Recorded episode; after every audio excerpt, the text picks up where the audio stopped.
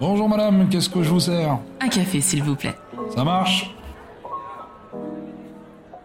Mon invitée est polyglotte, elle a fait HEC, a parcouru le monde, a vécu en Pologne, en Espagne, au Rwanda, aux États-Unis et j'en passe. Elle parle argent et business avec une dextérité incroyable et elle est martiniquaise. Aujourd'hui, j'ai l'immense honneur de recevoir Karine Barclay, créatrice du pavillon Afrique, pendant le Festival de Cannes, mais pas que. Dans cet échange, nous parlerons de challenge, de représentation, de voyage, d'idéologie et de femmes entrepreneurs. Tu as envie de changer ta façon de faire, d'impacter le monde, mais tu ne sais pas comment y arriver? Je suis Tia Brown Sugar, une touche à tout qui pense que les gens qui brillent n'éteignent pas les autres. Et autour d'une tasse de café, je t'emmène découvrir ces étoiles. Des personnes qui, à travers leur parcours et leur histoire, partagent d'autres façons de faire, de vivre, de consommer, de penser, mais surtout changent les choses. Si tu as aimé ce podcast, abonne-toi pour ne rater aucun épisode. N'hésite pas à le commenter, laisser 5 étoiles sur Apple Podcast pour m'aider à le faire découvrir. Je t'en remercie. Maintenant, prends une tasse, installe-toi et déguste ce moment. Bonjour Madame Barclay. Bonjour Tia. Merci du fond du cœur d'avoir accepté euh, mon invitation, surtout que je sais que vous êtes une femme très très prise, donc vraiment merci d'être là parmi nous aujourd'hui. De rien. C'est vrai que c'est une période très très très euh, compliquée. Je travaille 14-15 heures par jour. Euh, puisqu'on est seulement à deux mois du Festival de Cannes, mais c'était un vrai plaisir d'accepter votre invitation. Merci. D'ailleurs, on reviendra sur le Festival de Cannes et plus précisément sur le pavillon euh, Afrique. Mais on va commencer par la première question. C'est la question signature du podcast. C'est obligatoire. Vous êtes plutôt thé ou café? Thé. Thé, thé, uniquement thé, seulement thé. D'accord, c'est clair. Ce sera une pause thé, alors ça me va très bien. Vous êtes une femme d'affaires qui avait parcouru le monde. Nous reviendrons sur votre parcours de manière plus globale. Mais commençons par la base, votre enfance. Quel genre de petite fille étiez-vous? Ouh, une petite fille très coquine, pas très sage. Vraiment, je pense que mes parents ont eu du mal avec moi, mais dans le sens où j'étais très curieuse, je posais beaucoup de questions, je, je mettais toujours en cause l'autorité, j'avais toujours mon avis sur tout, une vraie peste. Mais je, pose toujours cette question à mes invités parce que très souvent, l'enfant, en fait, qu'on était, euh, ben, on le retrouve un peu dans l'adulte que l'on est. Et par exemple, je trouve que en faisant des recherches, euh, j'ai vu que vous étiez une femme de caractère, qui se laissait pas faire, qui euh, affirmait qui elle était, ce qu'elle voulait, et euh, voilà. Et je trouve que finalement, ça correspond à la petite fille que vous étiez. Ah oui, pour ça, je n'ai pas changé, au grand désespoir de certains, mais euh, je, je crois que ma curiosité est restée la même, le fait de ne pas euh,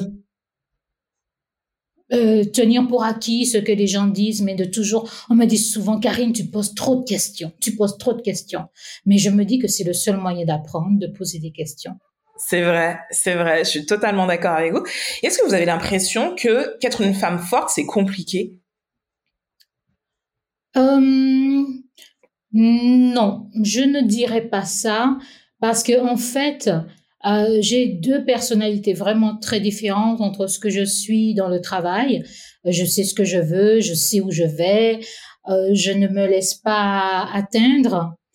Euh, mais dans ma vie privée, je suis quelqu'un, je suis, je suis gâtée pourrie en fait par par mon mari. C'est c'est c'est c'est horrible. Tout le monde me dit Karine, tu es trop gâtée. Mais c'est trop bien.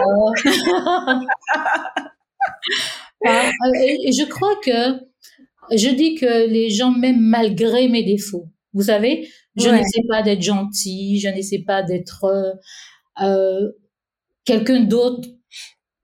Vous savez, je suis qui je suis. Et puis, je me dis, les gens, ils sont, je suis très chanceuse d'avoir autour de moi des gens qui m'aiment de manière inconditionnelle. Après, je pense qu'une femme de caractère, je crois aussi qu'une, je pense, je, ce sera, je vais pas le généraliser, mais je pense qu'une femme de caractère choisit aussi son entourage. Je crois qu'il faut être euh, entouré de personnes intelligentes. Je ne parle pas d'une intelligence uniquement intellectuelle. Hein. Je parle d'une intelligence du cœur qui fait que on ne voit pas. Euh, les gens ne se mettent pas en compétition avec vous sur euh, sur ce que vous êtes, sur comment vous êtes. Vous savez, parce qu'il y a des gens qui essaient toujours Et là, ce sont des amitiés et autres qui ne peuvent pas durer. Mm. Mais euh, chacun est à sa place, chacun sait ce qu'il apporte à l'autre. J'ai des amis de tous les milieux qui sont un peu partout. Euh, et j'ai une amie qui vient d'être nommée à la Federal Reserve euh, des États-Unis, par exemple. Wow. si je me si je me compare à elle, deux, de, deux de mes amies étaient anciennes conseillères, de, une de Clinton et une de Obama. Donc, si on se met à se comparer à certaines personnes qui ont fait beaucoup plus, ça ne peut pas marcher. Bien sûr. Euh, en, en, fait, il faut toujours se battre contre soi-même, être le meilleur de soi-même. C'est tout ce qu'on peut faire parce que on ne peut pas refaire euh, euh, son enfance, on ne peut pas refaire euh, les études qu'on a faites, on ne peut pas revenir sur ça, mais on peut quand même être la meilleure version de soi-même. Et c'est ça qui, qui vous remplit, qui fait que vous êtes satisfait de votre vie. C'est tout. Vous pensez que le, le passé n'influe pas sur ce que l'on est aujourd'hui? Ou est-ce que pour vous, le passé est ce qu'il est, mais qu'au contraire, c'est une force pour ce que l'on est aujourd'hui? Vous savez, j'entends souvent maintenant euh, des gens qui disent, oh, il a vécu ça et c'est, euh, il est marqué à vie. Et ils disent ça d'une manière tellement euh, certaine, tellement dogmatique et je me dis non, parce que je ne sais pas, par exemple, j'ai lu beaucoup de, de, livres de Boris Cyrulnik qui a inventé le concept de la résilience. Et il y a tellement de personnes autour de nous, si on connaissait leurs histoires, qui ont été complètement résilientes, qui, qui ont fait, euh, je dis souvent, transformer euh, le plomb en or. Vous savez, il y a beaucoup de personnes qui l'ont fait et euh, qui ont eu des, des, des enfances difficiles. Moi, j'ai eu une enfance merveilleuse. Si je commence à en parler, c'est je n'arrête pas. Mon enfance, c'est ma, ma Madeleine de, de Proust. Euh, et, et, mais il y a des gens qui ont eu des, des vies très très difficiles et qui ont quand même surmonté ça. il y en a beaucoup plus de euh, qu'on pourrait croire. Donc il, il faut vraiment arrêter de dire bon ben se trouver des excuses. Voilà se trouver des excuses. Quelquefois, je suis très dure de ce point de vue-là. Euh, et je dis souvent autour de moi, euh, ben non, s'il y a telle chose qui ne marche pas, c'est parce que j'ai dû faire quelque chose de mal. On assume. Et je cherche toujours qu'est-ce que j'ai fait de mal, qu'est-ce que j'aurais pu mieux faire, euh, ou est-ce qu'est-ce qui a péché dans, dans parce que moi je me dis que je suis responsable de moi, je suis responsable de ce que je fais et je ne veux pas avoir de regrets euh, si je fais quelque chose à moitié, c'est pour ça que je ne fais pas les choses à moitié, parce que je ne veux pas me dire ah mais si j'avais su j'aurais pu faire ci j'aurais euh, j'aurais pu me lever plus tôt j'aurais pu travailler deux heures de plus je voilà. Je, je ne veux pas avoir ces regrets là et je pense vraiment que quelle que soit son enfance quelquefois ses meurtrissures quels que soient euh, ses problèmes euh, on a euh, qu'on vit à des, des, âges différents, que ce soit dans des blessures d'enfance ou autres, euh, on a les moyens de les surmonter. Euh, je suppose que quelquefois c'est plus difficile que d'autres. Hein. Bien sûr.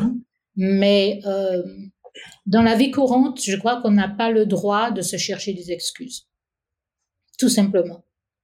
Et c'est d'ailleurs pour ça que j'ai créé ce podcast. C'est pour montrer aux, pardon, aux personnes qui nous écoutent que ben il y a des gens qui, comme vous, comme moi, euh, partent de pas grand chose. Des fois ont, comme vous l'avez très bien dit, des, des vies qui ont commencé à une vie qui était pas facile, mais qui ont réussi à en faire quelque chose d'incroyable. Et c'est vrai que j'ai beaucoup d'exemples dans le podcast de personnes.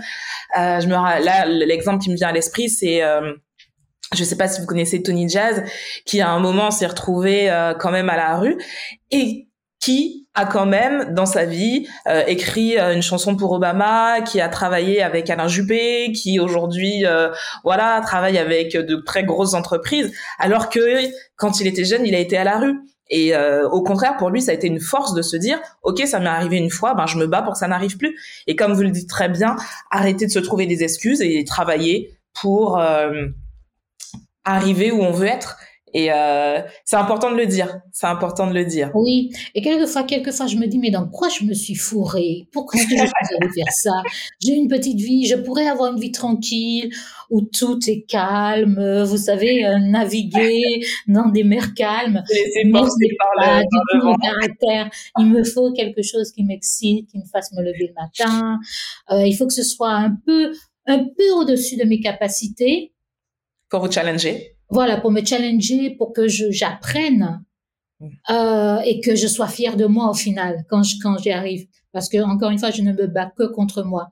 Et quand je sais que c'est un peu plus compliqué que ce que je ferais naturellement, et que j'y arrive, là, je dis waouh. excellent, excellent. On va remonter euh, à votre enfance. Très tôt, vous développez une passion pour le voyage.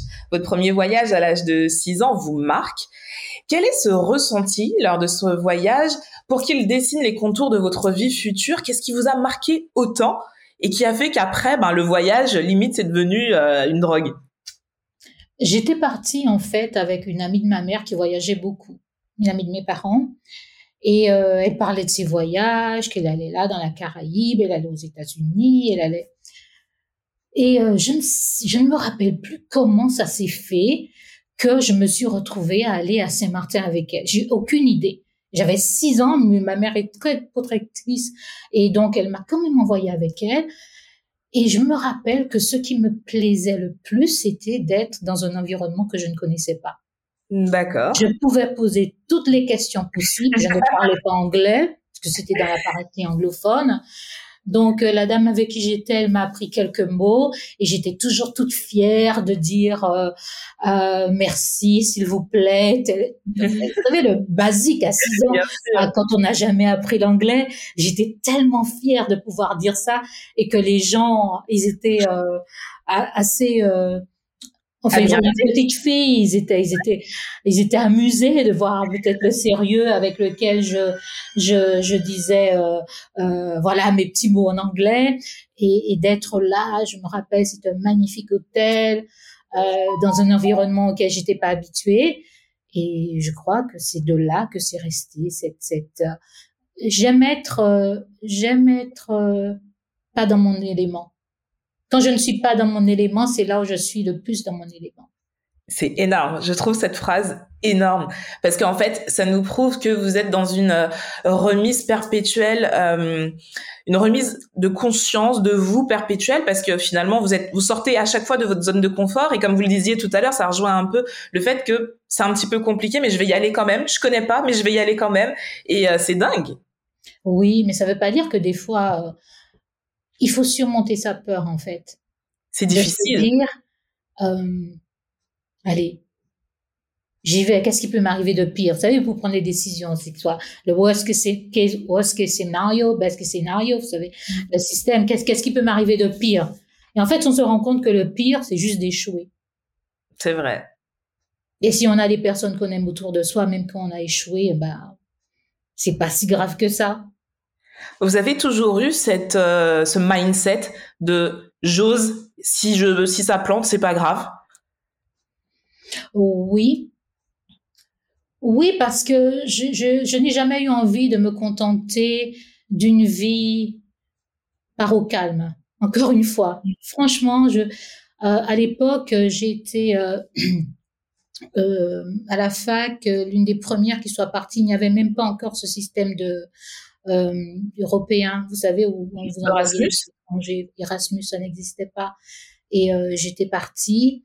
Euh, les gens me disaient, je me rappelle à la fac, il y avait d'autres Antillettes, ils me disaient, mais tu veux partir, tu connais personne là-bas, euh, en plus tu, tu devras euh, faire ton année donc de fac en France et tu seras à la fac là-bas, etc. Mais en fait, j'ai passé une année merveilleuse en Angleterre je suis partie. C'est vrai que je ne connaissais personne, mais euh, j'ai fait mes deux années de fac. Enfin, j'ai eu mes diplômes euh, en Angleterre, j'ai eu mon diplôme en France, et en fait, j'ai fait six années de fac. Et en réalité, j'ai passé trois années à la fac, vraiment, hein. enfin trois années euh, pleines, parce que je suis partie une année au Rwanda, je suis partie une année en Angleterre, et je suis partie une année en Martinique. D'accord. Donc, euh, j'ai l'habitude d'être très, très autonome. Euh, je n'ai pas besoin qu'on me force à me lever le matin. Je suis un métronome. Il faut se lever, je me mets devant mon ordi, je travaille, euh, je fais ma pause, je retravaille, je recommence euh, s'il le faut de 20h à minuit et euh, je n'ai pas besoin de quelqu'un pour me pour me motiver pour ça. C'est génial ça, c'est vraiment génial. Ça me, ça me vient naturellement parce que je me dis que euh, je peux pas me voler moi-même. Vous savez, j'ai été salarié et quand on est salarié, on ne vole pas le patron dans le sens où si vous êtes là pour travailler, vous travaillez vos 8 heures. Oui. Donc pourquoi est-ce que je vais me voler moi-même en travaillant moins? C'est vrai. Et souvent, les gens me disent, mais tu vois, tu es, ton propre boss, tu peux travailler quand tu veux. Oui, quand tu veux, c'est 12 à 14 ou 16 heures par jour. Parce que les gens, ils ont cette idée dans la tête. Oui, vous êtes votre propre boss. Ah, vous allez travailler peut-être 3 heures par jour. Vous savez, c'est dans l'imaginaire quelquefois des gens.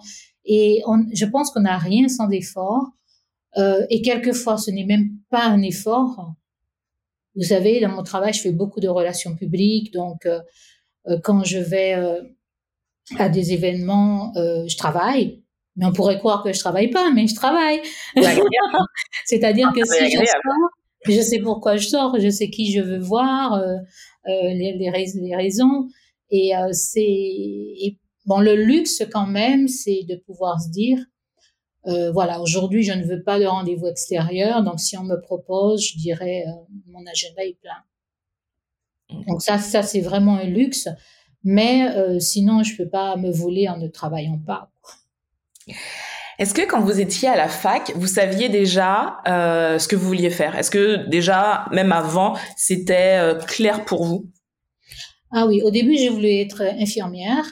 D'accord. Euh, après, j'ai eu un très grave accident. Je suis restée six mois à l'hôpital et les infirmières m'ont dit, j'avais huit ans, elles m'ont dit, ne fais surtout pas ce métier. C'est vrai. Ne fais surtout pas ce métier. Ouais, ouais, elles m'ont dit ça. Euh, donc, euh, j'ai changé d'avis. Je me suis dit au test de l'air. Ok.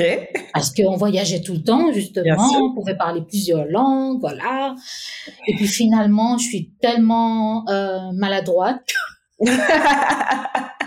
je me suis dit non, ne te ne te mets pas dans ça, ça va pas aller de de faire tomber des du jus ou du café sur les passagers. Et donc quand j'étais à la fac déjà, je me suis dit je voulais être femme d'affaires. Ok. Voilà, toujours euh, femme d'affaires pour moi, c'était les voyages, c'était euh, rencontrer des gens très différents. C'était c'était vraiment ça. Et puis euh, j'ai travaillé en entreprise et je crois que j'y suis restée trop longtemps parce que ça ne me correspondait pas du tout. J'étais, j'étais, j'étais une employée chiante. C'est marrant boss. Mais c'est marrant parce que vous êtes une petite fille chiante, une employée chiante, ça vous suit. mais après, je me suis dit, mais comment il me supportait Comment il me supportait Et, et c'était juste que je n'étais pas à ma place. Oui. Parce que tout est lent dans les grosses entreprises. Vous savez, pour prendre une décision, il faut passer par 50 personnes. 50 personnes, ça met. Et euh, chaque fois, je parlais à mes boss, mais c'était, euh, je dirais que c'était moi qui travaillais pour, c'est eux qui travaillaient pour moi, quoi. Excellent. Mais je m'en rendais, je m'en rendais pas compte. C'est après, avec le recul, que je me suis dit, mais j'étais insupportable. j'étais insupportable. Et euh, parce que je les trouvais cons, en fait. Moi, y en a deux qui ont trouvé grâce à mes yeux, deux, deux chefs. Euh, les autres, ils avaient peur de prendre des décisions. Ah, c'était affreux. C'était affreux. Ils, avaient peur. Ils étaient paralysés. Dès que je, parce que moi, j'étais toujours en train de proposer des choses. Hein. On pourrait faire ça mieux, on pourrait perdre moins de temps sur ça, on pourrait faire ça et tout et je, crois que je les bousculais un peu trop. Et du coup, ben, je les paralysais, les malheureux. Je les paralysais. Et euh, il y a que deux chefs qui m'ont permis d'avancer, qui m'ont appris des choses. Sinon, les autres, jusqu'à maintenant, je le dis, c'était c'était pas des bons chefs. J'étais j'étais une mauvaise euh, une mauvaise salariée, mais euh, ils étaient de mauvais chefs. Ouais, quand les deux se rencontrent, ça fait des étincelles. S'ils avaient, été des bons chefs, ils auraient pu me manager. C'est vrai. Ils auraient pu euh, prendre les idées que je leur donnais, qui étaient jusqu'à présent, je trouve que c'était de très très bonnes idées. Euh, même un, jour, j'ai dit à un chef, mais vous pourriez prendre mon idée et puis l'utiliser, moi je m'en fous. Mais si, parce qu'en en fait, je travaille beaucoup, mais je suis très fainéante. Très très fainéante. Par exemple, s'il me faut 10 minutes pour faire quelque chose, et qu'il y a un système, on me dit de le faire en 15 minutes, mais sache, je ne le supporte pas. je ne le supporte pas. Il faut que j'aille à la ligne droite. Résultat, c'est pas possible que de le faire en, plus longtemps que ce qui est nécessaire. Et il y a des gens qui se complaisent à tourner autour du pot, à regarder, vous savez, ce genre de choses. Et moi, supporte. Allez, ah, on le fait, quoi. Il faut, quelquefois, il y a des choses que je n'ai pas envie de faire. Jamais, hein, pas envie, euh, pas envie. Mais je me dis, Karine, tant que tu ne l'as pas fait, tu te lèves pas de là. Excellent. Tu te lèves pas. Quelquefois, j'attrape mal aux fesses. Et maintenant, j'ai un article à écrire. Euh, je commence l'article, je fais autre chose. Euh, et puis quand je me rends compte de ça, parce qu'on se rend pas compte tout de suite que c'est parce qu'on n'a pas envie de faire ça. Exactement. je me dis ah ah, tu es en train de tourner autour du pot là. Allez. Tant que c'est pas fini, on ne se lève pas. Et il n'y a pas mieux que ça. C'est vrai. Pour euh, pour inciter, donc en fait, je me donne moi-même des coups de pied. c'est excellent. personne pour ça. Je et, je fais je fais ce que j'ai à faire et puis je, je me dis je suis contente de moi quand je l'ai fait mais ça ne veut pas dire que j'ai toujours envie, parce que quel que soit ce qu'on fait, même si on aime 80% de ce qu'on fait, il y a toujours des choses euh, qu'on n'aime pas. Bien sûr. Il y a par exemple euh, bien gérer sa, sa, base de données, euh, mettre les choses au bon endroit, ce genre de choses. La compta, tout ça. Voilà, ce genre de choses. Donc euh, voilà, c'est pour ça que ce sont ces choses-là qui sont compliquées pour moi. Pour vous, c'est quoi un bon manager? Justement, vous en parliez, mais c'est quoi un bon manager pour vous? Un bon manager, c'est quelqu'un qui sait tirer le meilleur des autres, qui n'a pas peur euh, d'être bousculé dans ses certitudes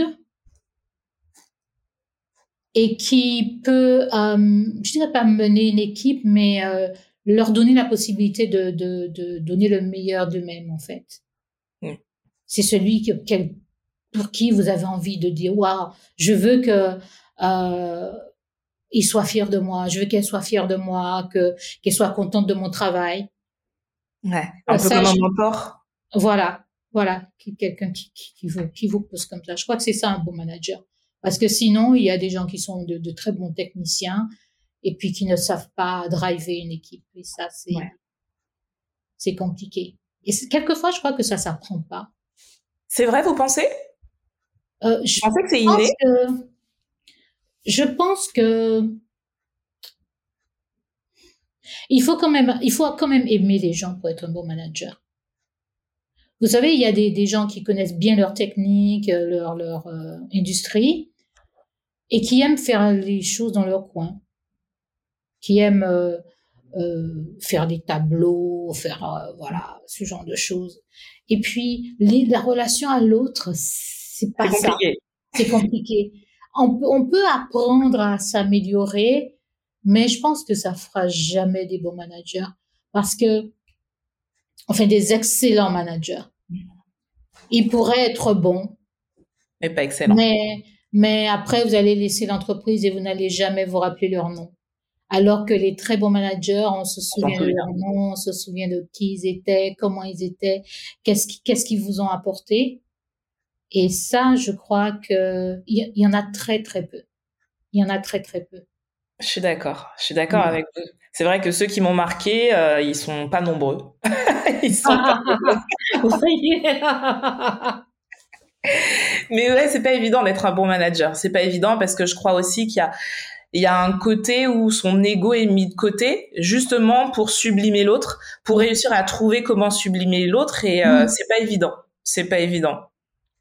Et souvent, j'ai l'impression, surtout, alors moi, dans mon métier euh, d'hôtesse de l'air où j'ai énormément de supérieurs, souvent j'ai l'impression que beaucoup de personnes confondent le management et l'autorité. Ouais. Et c'est dommage. Ah oui, et c'est et, et, et, ça ne peut pas marcher parce que euh, quand vous êtes dans une entreprise, par exemple, souvent en Angleterre, moi j'ai des amis euh, qui travaillent là-bas et euh, leur manager est parti, eh ben ils les emmènent avec eux. Donc dans la boîte, il y a dans tout le service, euh, je sais pas, marketing. Ah ben il part avec le manager parce que le, il est embauché ailleurs et il dit moi je viens avec mon équipe. C'est Ça veut génial. dire qu'il y a une vraie symbiose, ils savent Ouais. comment comment ils, ils travaillent ensemble et il sait qu'il peut il peut compter sur euh, sur ces gens-là. Elle peut compter sur ces gens-là et euh, et je trouve que c'est la le meilleur signe de bon management.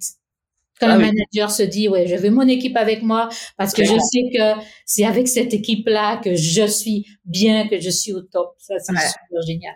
Ah mais c'est énorme ça. Justement, on va continuer de parler de symbiose. Vous créez avec une amie le réseau francophone des femmes d'affaires noires. Pourquoi un réseau aussi spécifique? Est-ce que c'est parti d'un constat? Euh, alors, comment, comment est-ce que ça s'est passé? J'étais allée à un- une rencontre à l'UNESCO qui était euh, faite par euh, le European Federation of Black Women Business Owners. Donc, c'est la Fédération européenne de femmes d'affaires noires. Et euh, franchement, c'est la première fois que je voyais toutes ces femmes réunies, ces femmes noires qui parlaient à l'UNESCO. C'était, c'était une super ambiance, mais vraiment une super ambiance. Et c'est là que j'ai rencontré Chantal Cléricia. Euh, elle, elle, elle venait tout juste de revenir de Londres où elle avait travaillé. Et elle me dit, mais en fait, on pourrait faire quelque chose comme ça en France. Ça n'existe pas euh, à faire. Alors moi, comme d'habitude, banco, on y va. Euh, on on l'a créé donc. Et euh, à l'époque, j'étais encore salariée et je faisais également du conseil en investissement.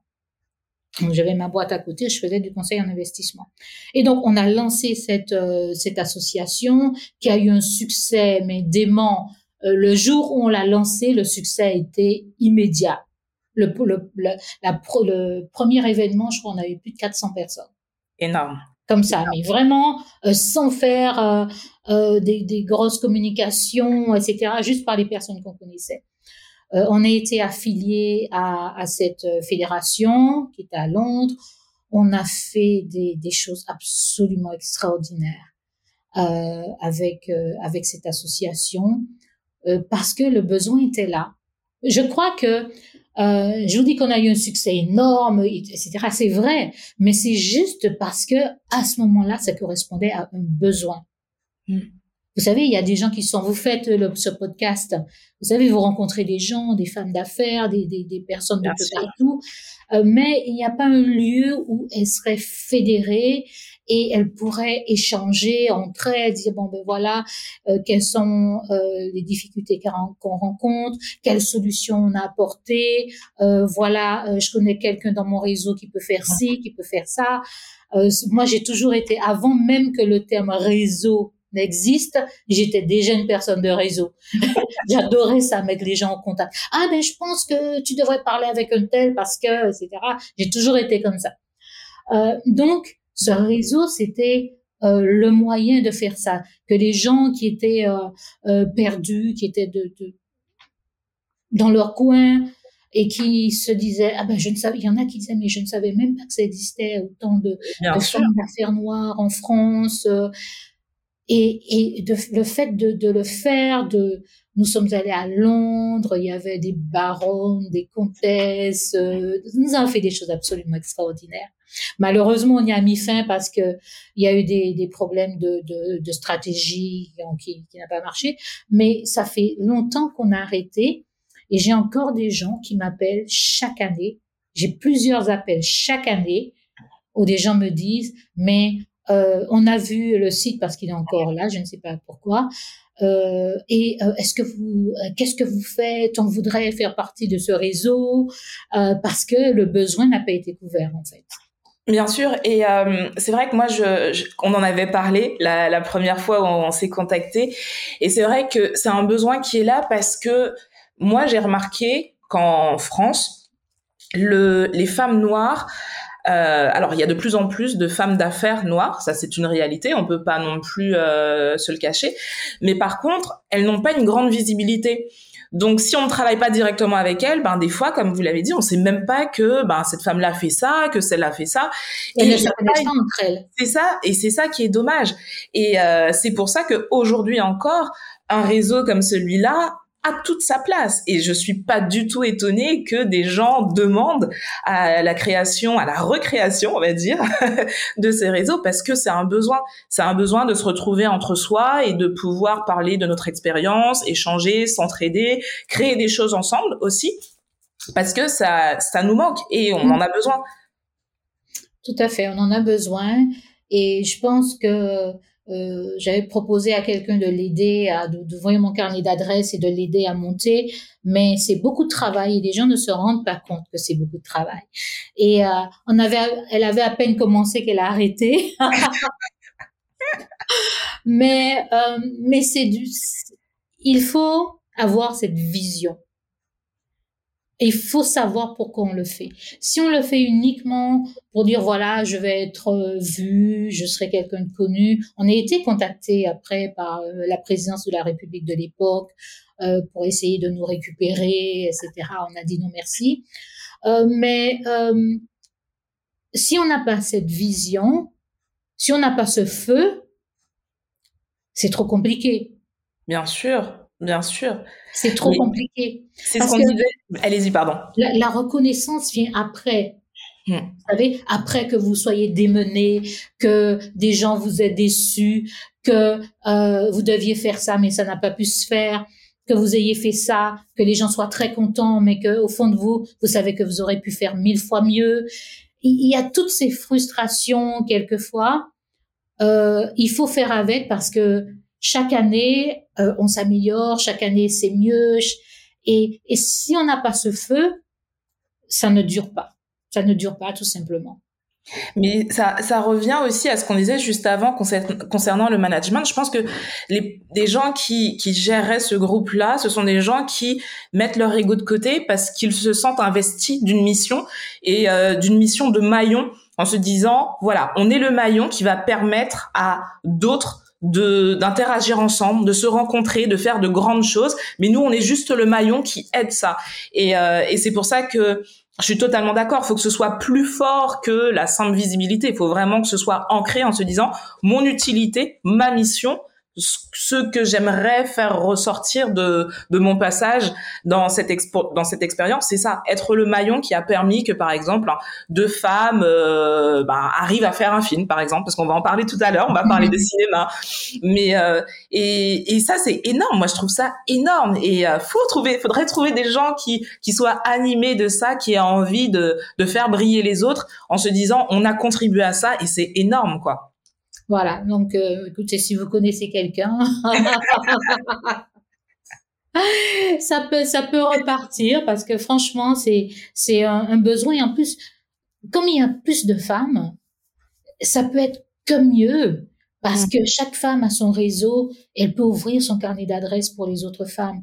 Bien et quelquefois, ça fait peur aux gens d'ouvrir leur carnet d'adresses parce qu'ils se disent oui, je vais être déçu, la personne risque de faire. Mais la vie est un défi, la vie est un risque. C'est ça. J'ai beaucoup été déçue. Il y a des gens qui ont fait des choses euh, pas sympas. Mais à côté de ça, si je regarde tous les gens qui ont fait des choses sympas, c'est ça. La balance est toujours de leur côté. Exactement. La balance euh, penche toujours de leur côté. Et euh, quelquefois, dans les moments où vraiment vous avez un coup dur, vous dites ah non, franchement, euh, pourquoi je pourquoi je fais ça, pourquoi je fais ça, et vous vous rappelez à telle personne qui vous a dit franchement euh, merci hmm. pour ce que vous avez fait ou qui vous a facilité les choses. Euh, c'est c'est c'est un plaisir, c'est un je sais pas donner un, plaisir. Quelquefois je regarde des des vidéos sur Je parle beaucoup, hein, donc arrêtez-moi. Ah non, mais moi j'adore, j'adore, j'adore. Je regarde des, des vidéos sur euh, sur euh, YouTube, je sais pas, Mhm. Facebook, et des des YouTubeurs, vous savez, qui distribuent de l'argent. Ouais. Et je me dis, surtout au début, je me disais, mais ces gens-là, c'est euh, très malsain parce que euh, ils, euh, ils montrent qu'ils donnent, alors que moi, dans ma, ma famille, dans, dans mon- la manière dont j'ai été élevée, comme dirait mon père, il ne faut pas que la main gauche sache ce qu'a fait la main droite. Oui, ouais, c'est vrai. D'accord? Euh, Donc, euh, je trouvais ça un peu malsain. Et en fait, je me dis que ces gens-là, en fait, ils doivent avoir un boost d'amour quand ils font ça. Vous savez, Mm. c'est euh, de, de voir dans le regard des autres ce que vous leur apportez. Ouais. Parce que donner, c'est un plaisir. euh, ça n'a pas de. C'est absolument extraordinaire de donner. C'est vrai. Moi, je suis totalement d'accord. Je suis totalement d'accord. Parce que quand vous recevez cet amour en, en retour, quand vous recevez cette, je dirais peut-être pas amour, mais quand vous recevez ce, le bonheur, voilà, Mm. le bonheur que la personne partage avec vous, je trouve que ça n'a pas de prix, Ouais. vraiment. Et moi, je, je crois beaucoup au karma et je pense que quand on tend la main euh, vers quelqu'un, peu importe ce qu'on lui donne, que ce soit du temps, de l'attention, de l'argent, peu importe ce qu'on lui donne, mais je suis persuadée que ça nous revient de la même manière et que finalement c'est quelque chose de très circulaire, cette énergie, c'est-à-dire on donne quelque chose de bien, ben forcément il y a un truc bien qui nous revient. Je, je reste persuadée de ça. D'accord. Euh, je, je pense que là encore, on peut pas être, euh, comment dire, mon mari dit qu'il quelque chose qui est très vrai, c'est que il ne faut pas laisser l'attitude des autres euh, changer la vôtre. C'est vrai. C'est vrai. Et ça, je trouve que c'est une, sagesse. J'aurais aimé être aussi bonne que lui. Parce que, non, mais c'est vrai, vous avez quelqu'un qui est méchant avec vous. C'est, facile d'être euh, gentil avec quelqu'un qui est gentil avec vous. Hmm. Être gentil avec quelqu'un qui est méchant avec vous, C'est dur, hein? c'est C'est dur. dur. Et, euh, vu mon caractère explosif, C'est compliqué? c'est compliqué, mais je m'emploie à être meilleure. J'aime beaucoup cette tournure de phrase. je m'y emploie et c'est c'est compliqué. Euh, c'est plus on s'y emploie, plus c'est facile. Oui. Mais ça ne veut pas dire qu'on réussit tous les jours.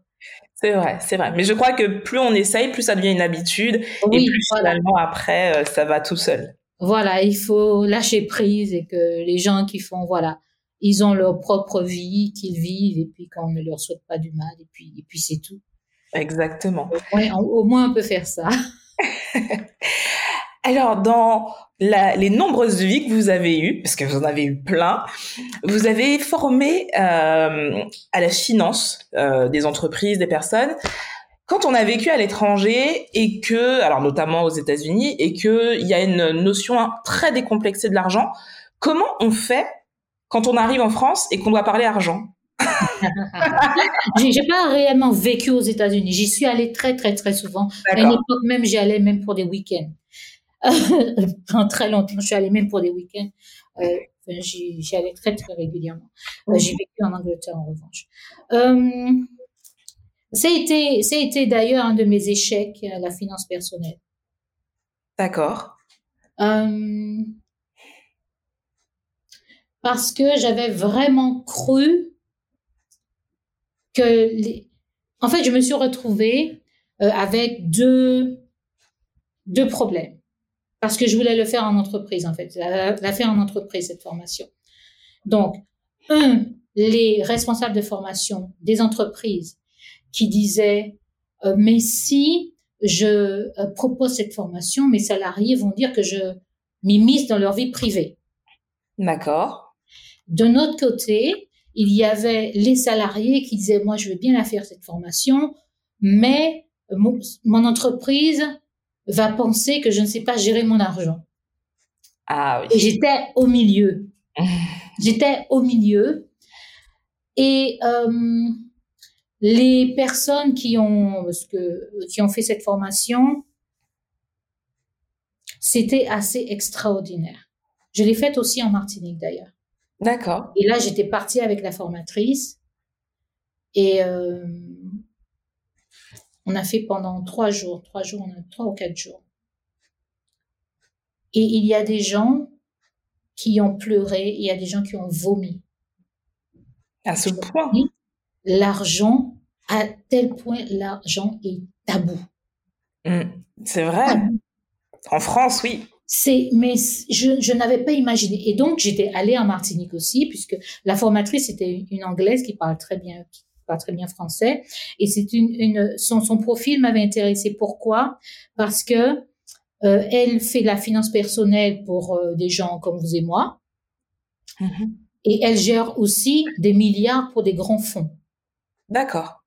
Donc, elle a ce large éventail, cette manière de voir l'argent de, de tous les côtés. Et moi, j'aime ce genre de profil complètement euh, parce que ce sont des gens qui, qui ne vont pas nécessairement travailler avec des gens comme moi, avec une petite société comme la mienne, mais j'arrive à les convaincre. parce que je suis non, mais je vois l'utilité. Quand je vois l'utilité, je vais vous faire comprendre pourquoi c'est utile. Et, pourquoi il faut qu'on travaille ensemble? une femme de cette envergure-là, euh, vraiment, euh, qu'elle travaille avec moi, c'était absolument inespéré. Donc, on, a fait ces, on a fait ces formations.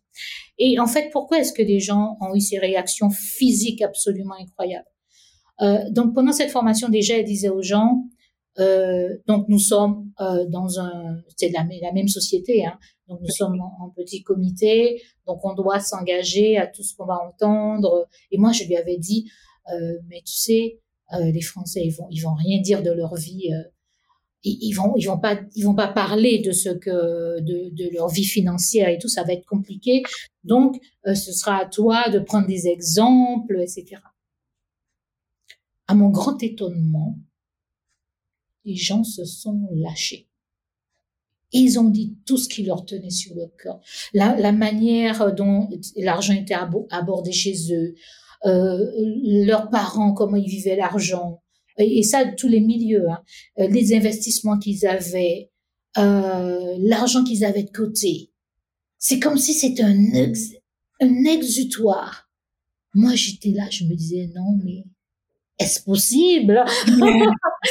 Est-ce possible? Les gens qui parlent si librement de l'argent comme ça et qui sont sortis en disant en disant des choses euh, pourquoi est-ce que par exemple bon ils avaient fait des, des investissements qui n'avaient pas marché ou qui avaient marché ou ce genre de choses et ils comprenaient enfin pourquoi est-ce qu'ils avaient ce rapport à l'argent donc, au-delà des techniques de comment faire, pour, comment investir, comment gérer son budget, comment, etc., quelquefois, c'était les blocages psychologiques qui remontaient à la surface. Et ça, c'était, je n'y croyais pas. Donc, on en a fait quand même euh, pas mal, mais pas suffisamment euh, quand même pour que ce soit euh, une, quelque soit quelque chose qui fasse marcher l'entreprise. Et ça, je, je l'ai regretté, je le regrette encore, parce que je, je crois que pour des salariés, euh, le fait de savoir comment gérer son argent, qu'on en ait beaucoup, pas beaucoup, euh, parce que quand je dis que Tania, euh, elle, euh, donc la formatrice, elle gérait de l'argent euh, pour euh, des fonds de plusieurs milliards. Ces gens-là, ils ont des gens qui, qui, qui le font à leur place. Bien sûr. Vous savez, et, et nous, si nous n'apprenons pas à le faire nous-mêmes, qui, qui, va l'apprendre Vous savez, ce qui était vrai du temps de nos parents, euh, quand ils donnaient des, des conseils très, euh, très pertinents, euh, maintenant, il y a certaines choses qui ne sont plus pertinentes. Bien sûr.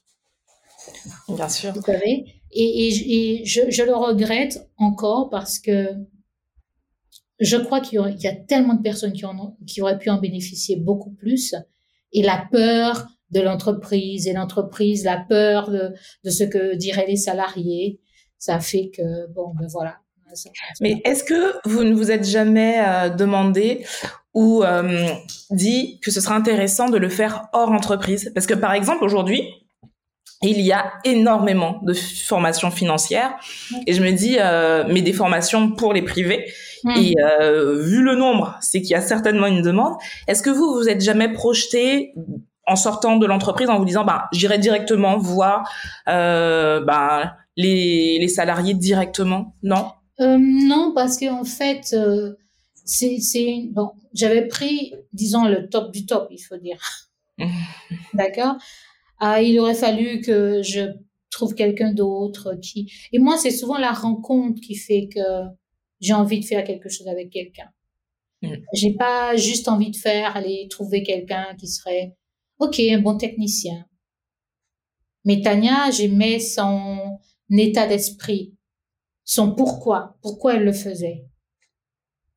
Euh, et donc, euh, pour moi, ça permettait en fait qu'elle puisse comprendre et avoir justement ce type de réaction, d'aller au-delà de, de, des apparences, euh, ne, ne, pas se contenter de la technique.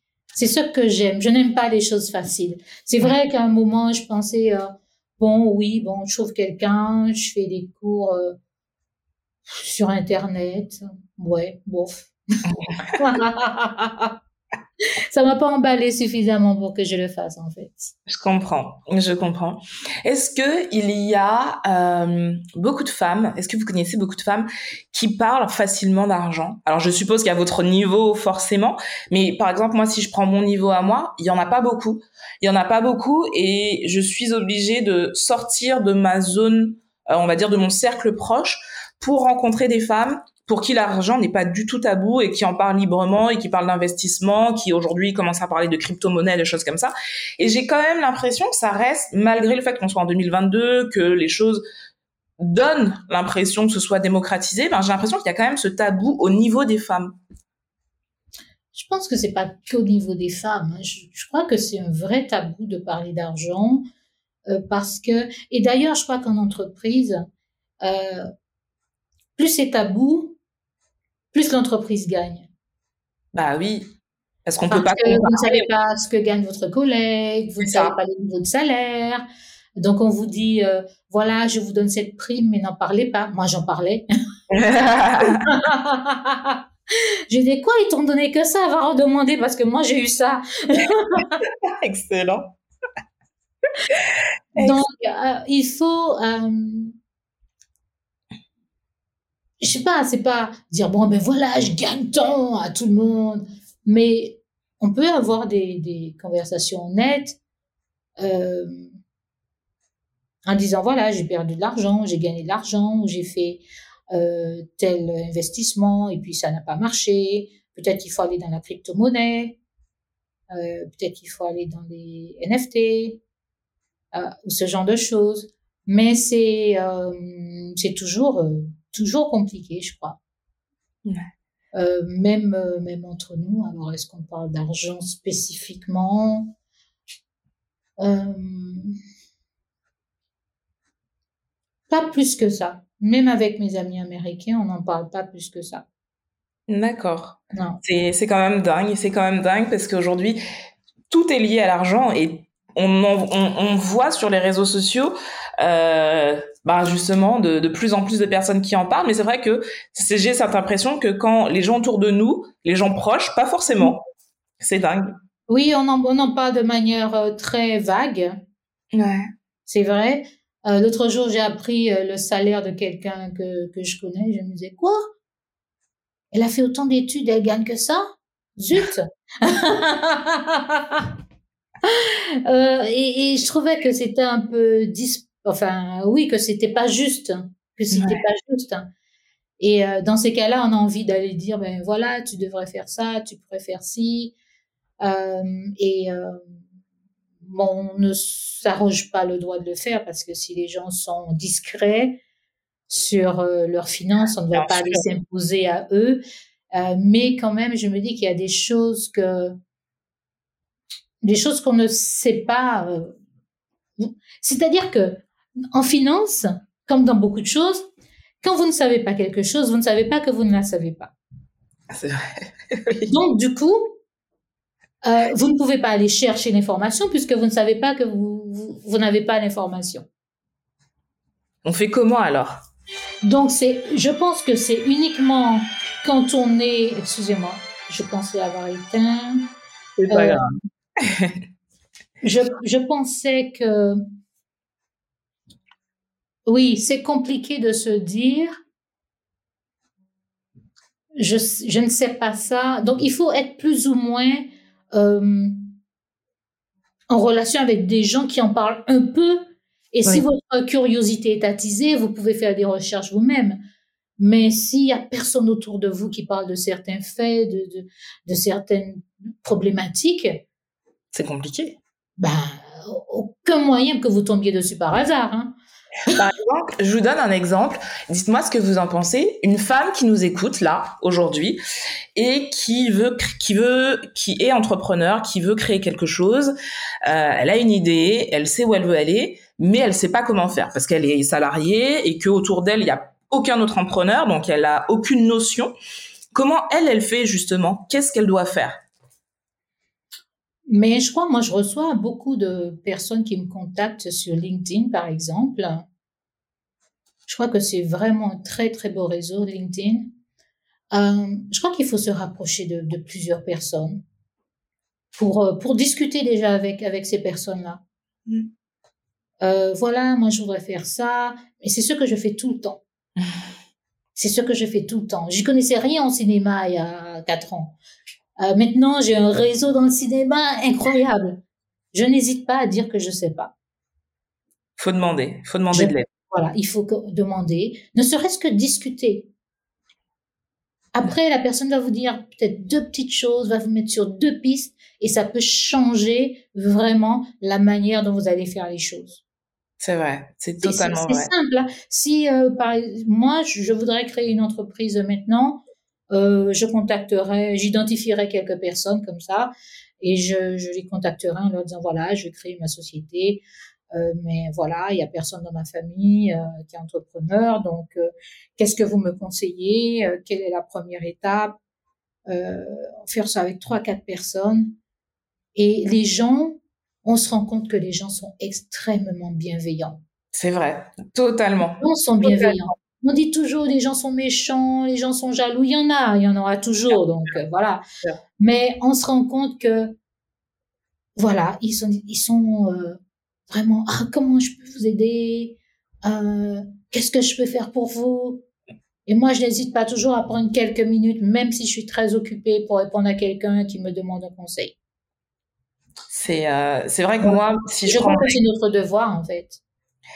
Je sais pas si c'est notre devoir, mais c'est vrai que beaucoup de personnes le font gentiment.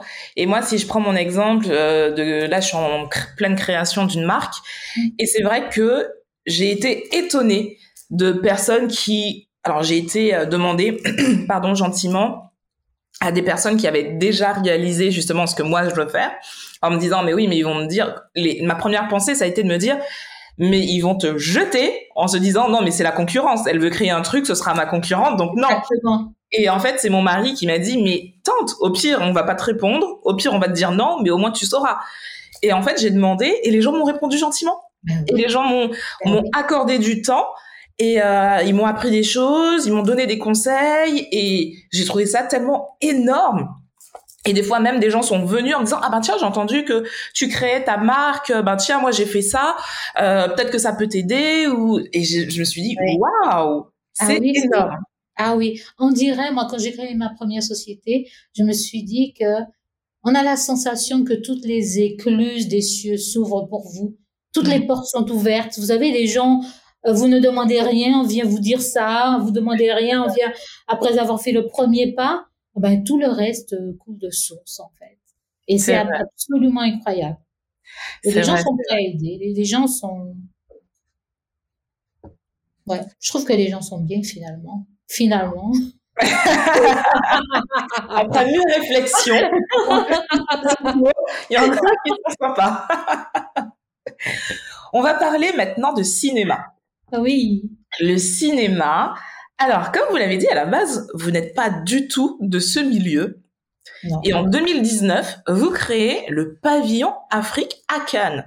Alors moi, je trouve ça énorme parce qu'au début, quand j'ai vu euh, que vous aviez créé ce pavillon, je me suis dit, vous avez forcément un pied dedans, d'une manière ou d'une autre. Je sais pas, mais d'une manière ou d'une autre. Et en fait, pas du tout.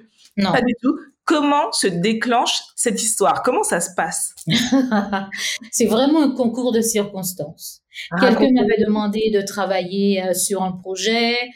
Euh, ça ne s'est pas fait. Quelqu'un d'autre m'a dit, eh ben, on va faire le projet, ça s'est pas fait. Et puis moi, au final, ça m'a excité. Je connaissais rien, mais ça m'a excité de, de, me dire, ah ben tiens, je préfère quelque chose à Cannes, auquel j'avais jamais pensé. Je suis pas du tout quelqu'un du cinéma. Euh, je suis quelqu'un qui lit. Donc euh, le cinéma, pour moi, j'y vais. Euh, je regarde un film, mais c'est très euh, de manière très basique. Mmh. Vous savez, je vais pour pour m'amuser quand je regarde un film ou bien parce qu'un sujet m'intéresse. Et puis, je me suis dit, mais pourquoi pas? Pourquoi pas? Et après, on met tout en branle. Et quatre ans plus tard, je me retrouve là à préparer la troisième édition et moi-même, j'y crois pas. Ça a été difficile de le faire C'était... Comment dire? Quand on fait quelque chose de nouveau, c'est toujours difficile. D'accord. C'est toujours difficile. Vous ne pas. Où vous créez créer, c'est un effort. Bien sûr. Donc, je dirais que c'était exaltant, vraiment exaltant, et que du coup, ça fait passer la difficulté comme une pilule, en fait. c'est vrai. Parce que, euh, en ne connaissant rien, euh, on a commencé à, contacter des gens qu'on ne connaissait absolument pas. On les contactait, voilà, on veut, mais déjà, déjà préparer le dossier, aller voir euh, des sponsors potentiels euh, avec les petits dossiers en disant voilà, je voudrais, je vais faire ça, pas je voudrais, je vais faire ça, aller voir le festival lui-même pour dire voilà, bon, vous voulez faire ça, vous avez déjà fait ça, vous vous connaissez en cinéma, non, non, non, non, non, non.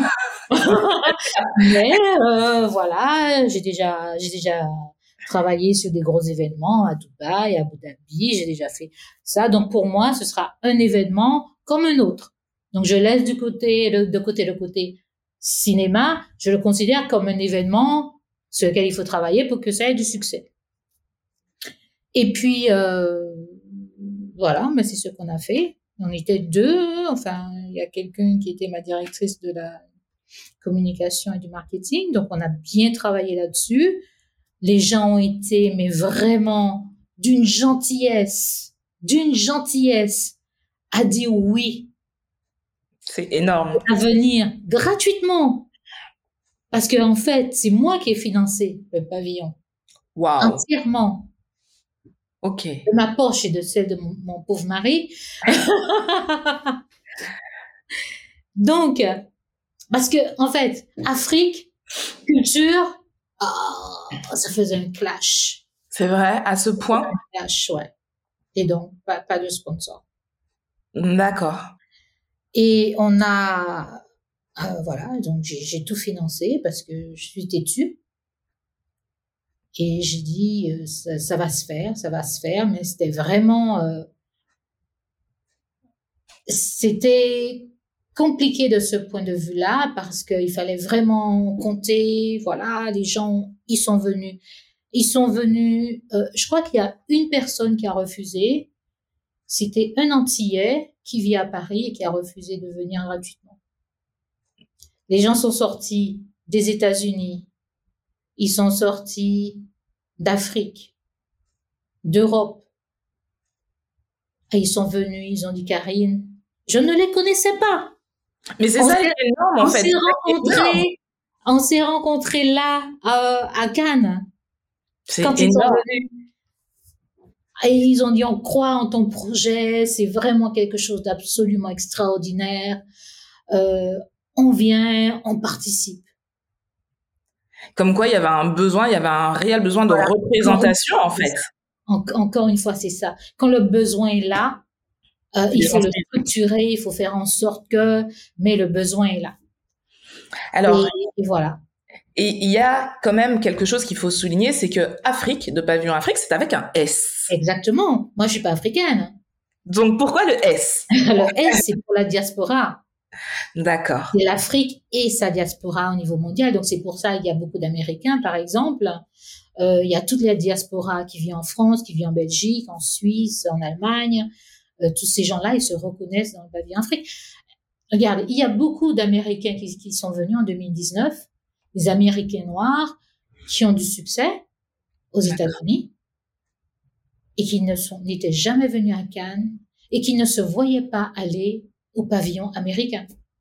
D'accord. Ils ne se voyaient pas aller au pavillon américain. Donc Parce les Américains noirs, pas le même. pour eux, ils viennent à pavillon Afrique. Ils Bien. viennent pas au c'est- énorme. pavillon américain. Ouais, c'est Ils sont énorme. là, ils sont, ils sont heureux d'être là, de se dire voilà, il faut qu'on fasse des choses avec la diaspora. Euh, et c'est, et c'est magnifique de voir tous tous ces gens ensemble. Euh, et et la- l'année, euh, l'année dernière, oui, on a, on a fait donc le pavillon, mais il était en ligne, virtuel, à cause de la pandémie. Et on a eu des participants de 64 pays. Waouh. Moi-même, je n'y croyais pas. Parce qu'en fait, on regardait les statistiques pour faire le rapport. Et je me disais, tiens, non, c'est assez étonnant, euh, les Philippines. Ah, euh, Philippines, comme ça, je pourrais écrire dans le rapport, voilà, il y avait. Et après, j'ai vu quelques pays comme ça qui venaient et, et auxquels je n'aurais jamais pensé. Hmm. J'ai commencé à faire les listes des pays j'ai vu 64 pays sur six Énorme. continents. Voyez la force qu'on a. Je dis souvent, mais on a besoin de personne si on arrive à vendre les, les films euh, à, à la diaspora de tel pays, la diaspora de tel pays, de tel autre, parce que il faut qu'on se qu'on se constitue nous-mêmes en tant que force avant d'aller euh, Demandez aux autres. demander aux autres exactement. Et ça, seulement, ça me porte ces chiffres-là. Ça me porte de me dire, mais regardez, il y a des gens qui étaient aux Philippines, en Nouvelle-Zélande, en Australie, euh, un peu partout dans le monde et qui ont assisté, participé à toutes les activités qu'on a proposées. C'est, c'est, c'est magnifique. Mais est-ce que justement derrière ça, il n'y a pas quelque chose de bien plus grand que la représentation simplement à Cannes, mais de se dire qu'il y a un une vraie force économique du cinéma euh, afro et ses descendants, et que l'impact peut être vraiment réel si on travaille ensemble Eh bien oui, parce que en fait, on est au Festival de Cannes et au marché du film plus précisément, dans la partie business. Parce que moi, ça m'intéresse pas d'aller faire du le show, euh, comme on dit, d'aller faire euh, comment comment est-ce qu'il avait dit ces airs de de danser de, de, aux fêtes des autres? Enfin, je sais plus là. Oui. Je suis pas très bonne en citation. Euh, c'est c'est c'est pas mon truc ça. Voilà. Euh, donc, mon truc, je suis, je suis une femme d'affaires. Mon truc, c'est de dire comment est-ce que on peut euh, gagner de l'argent, même si j'en perds. Hein, je le dis comme ça, j'en, perds, j'en, j'en gagne pas. Je me suis beaucoup appauvrie en faisant Pavillon Afrique, mais c'est ma vision et je paye pour ma vision. Je ne demande pas, euh, je ne me plains pas. Je le dis, mais je, je ne me plains absolument pas. Euh, parce que ça coûte très très cher tout simplement de faire quelque chose. Pour, pourquoi à Cannes Parce que vous savez, jusqu'à jusqu'à maintenant, il y a des gens qui disent euh, pavillon Afrique en marge du festival de Cannes. Non, vous êtes vraiment dans le festival. Oui, mais mais dans dans la tête de de, de beaucoup de noirs en plus encore, hein, ils, ils ils ne peuvent pas considérer qu'on est dans le festival de Cannes. Ils pensent que c'est en marge. Pourquoi est-ce qu'on serait en marge?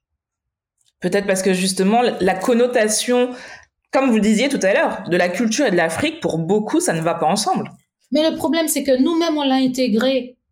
Voilà. Et je, je ne supporte pas quand c'est un autre noir qui me dit que je suis en marge du festival de Cannes. Come on. C'est, c'est, c'est, non. Non, on fait Pourquoi partie du festival. là? C'est parce que on, on, on a le devoir d'être au cœur de tout ce qui se fait de bien. Point Ouais. On ne va pas se faire son petit truc sur le côté. Euh, on dit oui, mais pourquoi on fait pas notre, nos propres euh, euh, awards, nos propres euh, cérémonies? Moi, je suis pour l'inclusion, mais l'inclusion en mettant le pied dans le plat, on est là. On était le, festi le, le, le pavillon, il y avait le plus de monde, le plus d'activités. C'est, c'est... Moi, je trouve ça beau, en fait. Je trouve ça super beau. Il ne faut pas avoir euh, peur d'être qui on est. On est juste qui on est. Moi, je me, je me lève pas en me disant, on me dit, est-ce que tu es fier d'être noir? Non. Qu'est-ce que j'ai fait pour être noir? Rien. je suis née noire. Donc, euh, je, je comprends pas les gens qui disent qu'ils sont fiers d'être noirs. Je suis fière de, je pourrais être fière de certaines choses que j'ai faites, mais pas d'être noire. Je comprends la nuance. Je comprends la nuance. Donc, je, je suis noire, je me réveille pas le matin en me disant je suis noire. D'ailleurs, j'ai réalisé que j'étais noire il y a pas très longtemps. je plaisante, mais c'est un peu ça. Euh, donc, je pense pas tous les jours je suis noire. On va me dire non. Voilà, c'est c'est ça. Euh, je suis noire, donc on m'a refusé du travail. Je suis noire, donc euh, probablement, probablement. Mais ça vous empêche pas d'oser. Je, je, ne vais pas, je vais pas me mettre martel en tête pour des choses que je peux pas changer et pour des, des, des gens qui sont, qui ont quelque chose dans la tête qui ne marche pas. Bien sûr. Voilà, je pourrais pas changer leur tête. Donc, euh, on fait, on a le devoir de donner le meilleur de nous-mêmes, d'être dans les meilleurs endroits, et si je fais quelque chose ailleurs, on est parti au Hollywood la même année. Trop fort. Ça s'est passé comment? Un festival. Donc il y a euh, le propriétaire de, du Hollywood Film Festival qui est venu euh, donc sous le pavillon par pur hasard. Mhm. Et euh, là, il était comme un, un bébé dans un, enfant dans un magasin de, de friandises. Il dit mais c'est pas possible, c'est pas possible. Depuis des années, je fais ce festival, on n'a jamais eu d'Africains. Et regardez là, il, était, fou, il était fou. Et donc il nous a, il nous a, euh, enfin il m'a invité, je fais une petite délégation. Euh, et nous sommes allés au festival euh, de Hollywood. On a rencontré le, le, le guide des, le des, des auteurs et des producteurs de Hollywood aussi. Et ça, c'est euh, c'est une valeur vraiment incroyable. Bien sûr. Et je crois que si je fais quelque chose d'autre, ce sera du, du même acabit. Je veux pas aller où on m'attend. Euh, et c'est ce, c'est ce qui est excitant, c'est le travail, c'est ce qu'on offre aux gens de se dire voilà, euh, euh, par exemple des des financiers, des gens qui euh, financent des blockbusters américains ils étaient avec nous l'année dernière. Ils seront avec nous cette année. des gens, quand je leur demande, euh, d'accord, je prends des projets de combien maximum? Nos limites. j'adore ça. J'adore ça qu'on me dise nos limites. Euh, et c'est pas moi qui vais en bénéficier, ce sont les, ce sont les, les, les, les filmmakers, les, pardon, les, les producteurs. Mais comme on disait tout à l'heure, vous êtes le maillon justement qui, qui permet ça. Exactement, exactement. J'ai créé une société de, de, de distribution aussi aux États-Unis avec euh, donc quelqu'un, Lisa Osinouye, qui est dans mon, dans mon conseil consultatif. Euh, j'ai créé une école en, trois ans, quatre ans. J'ai créé une école de cinéma en ligne. Euh, Est-ce que l'idée, c'est de vraiment toucher de à 360 tout le domaine du cinéma et de nous intégrer dedans? Exactement. C'est créer un écosystème. OK. C'est créer un écosystème.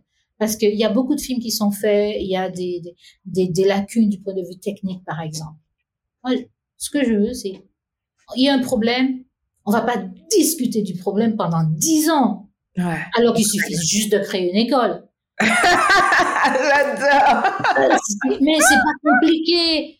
Quand je vous dis que dans les sociétés, ça, ça me plaisait pas, on discute, on discute, on discute, et puis au final, rien ne se fait. Ah ben, euh, voilà, j'ai créé l'école parce qu'il y avait le besoin, j'ai créé l'école.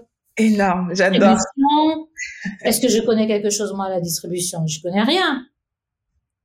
Euh, je, on me dit oui, on a des difficultés à distribuer nos films, euh, personne ne veut nos films, on ne sait pas à qui s'adresser. Bon. Je crée. J'ai créé une société de distribution avec trois autres partenaires aux États-Unis. Énorme. Voilà, c'est comme ça que je fonctionne.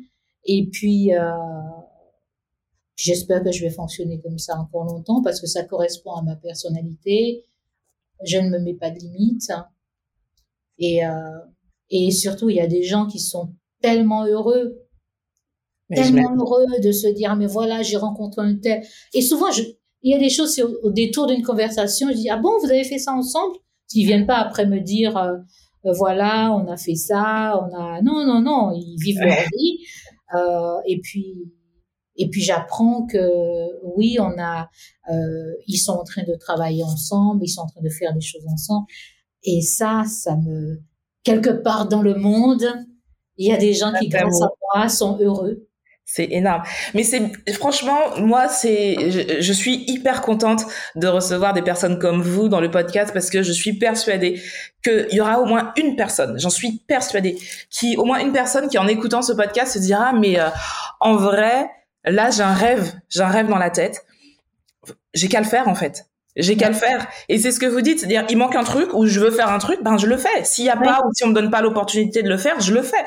Et euh, c'est vrai que dit comme ça, on a l'impression que c'est facile, mais en vrai, je crois que le plus difficile, c'est de faire le premier pas. C'est euh, c'est comme quelqu'un qui disait, je sais plus qui disait, le plus difficile c'est de faire le premier million, après ça va. Et je crois mais mais c'est vrai, mais c'est surtout quand vous faites un projet qui a un sens pour vous. Si c'est un projet qui est juste pour gagner de l'argent, je pense qu'on peut se décourager assez vite si on fait pas son premier million dans les 30 premiers jours. Mais euh, si c'est au-delà de l'argent, euh, sachant qu'une entreprise, ça doit gagner de l'argent. Bien sûr. Une entreprise juste pour se dire, euh, voilà, je suis une entreprise.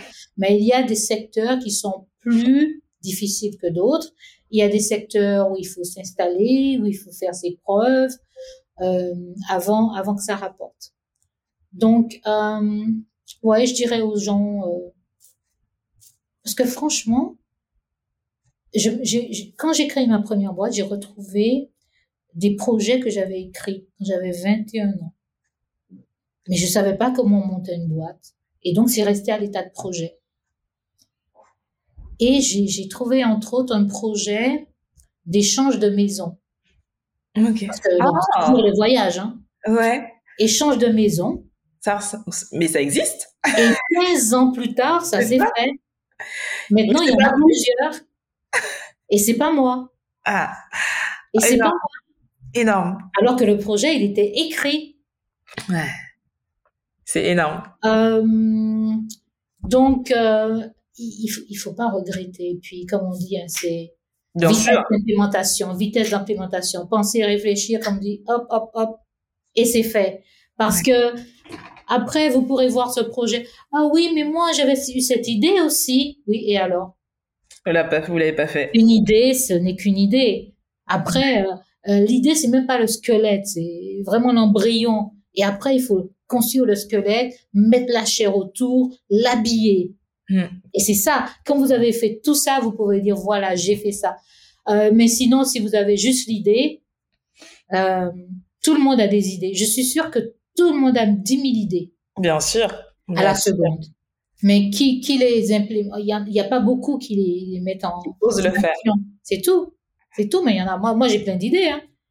Si j'étais, euh, si j'avais 10 bras comme Shiva, je crois, je ferais encore plus de choses. Mais on n'a pas, on n'a pas 36 000.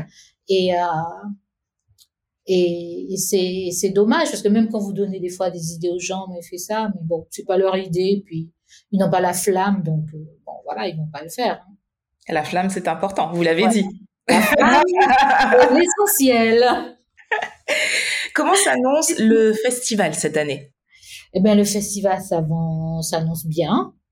Je suis contente d'être de retour à Cannes après une année blanche et ensuite une année, euh, une année en virtuel.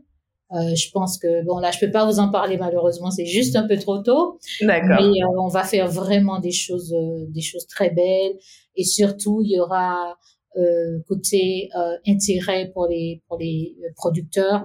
On aura donc ces financiers, super financiers qui seront là, qui vont venir donc c'est confirmé. Et puis il y aura aussi des distributeurs et autres qui vont venir pour des gens qui ont des films qui sont déjà qui sont déjà sortis et qui veulent les, les monétiser. C'est énorme. C'est énorme. Je pense que ça va être bien. Ça va être bien. On regarde tout ça. Euh, on, reste, on reste en alerte on reste en alerte parce que moi je sens que ça va être bon cette année. ça fait déjà plus d'une heure qu'on papote alors qu'au début je vous ai dit ça va durer moins d'une heure. là là, je suis bavarde.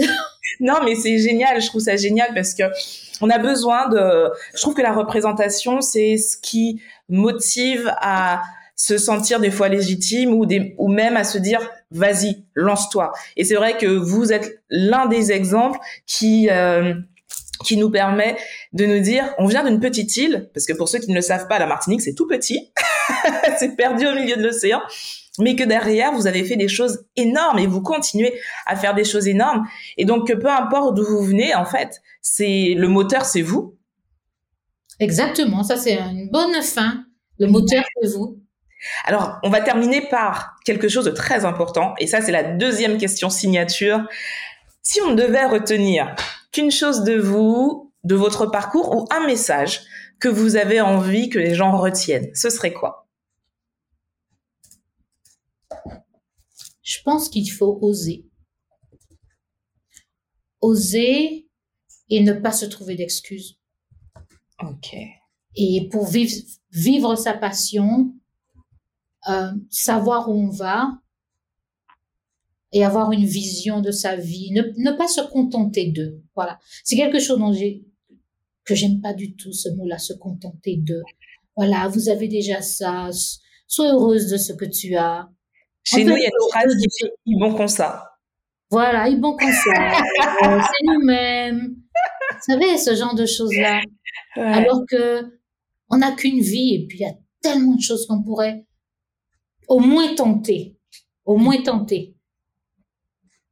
Donc on garde cette phrase, il faut oser ne pas se trouver d'excuses. Voilà. Très bien pour terminer. Madame Barclay, merci vraiment pour ce moment. J'ai adoré. Merci, merci j'ai passé un très bon moment. Ah oui, c'était génial. C'était vraiment bien. Vous êtes inspirante, motivante. Là, vous m'avez requinqué là. Juste ah, avant. c'est bien pour votre projet. C'est bon. Bah, alors moi j'ai repris mes études, donc juste avant j'étais en train de bosser sur mes devoirs avec un coup de mou. Et là vous m'avez requinqué, donc c'est reparti pour un tour. bon ben c'est super, quand vous avez besoin d'un petit coup de, allez je suis là, vous m'appelez, hop hop, allez on y va. en tout cas merci pour ce moment. Et puis merci à vous aussi qui nous écoutez, merci d'être là chaque semaine de plus en plus nombreux. N'hésitez pas à contacter Madame Barclay sur LinkedIn si jamais vous avez besoin de conseils ou suivre ces actualités qui seront très très très nombreuses, j'en suis persuadée à l'avenir. Je vous fais de très très gros bisous et je vous dis rendez-vous à la semaine prochaine dans votre épisode de ma pause café avec Tia. À bientôt.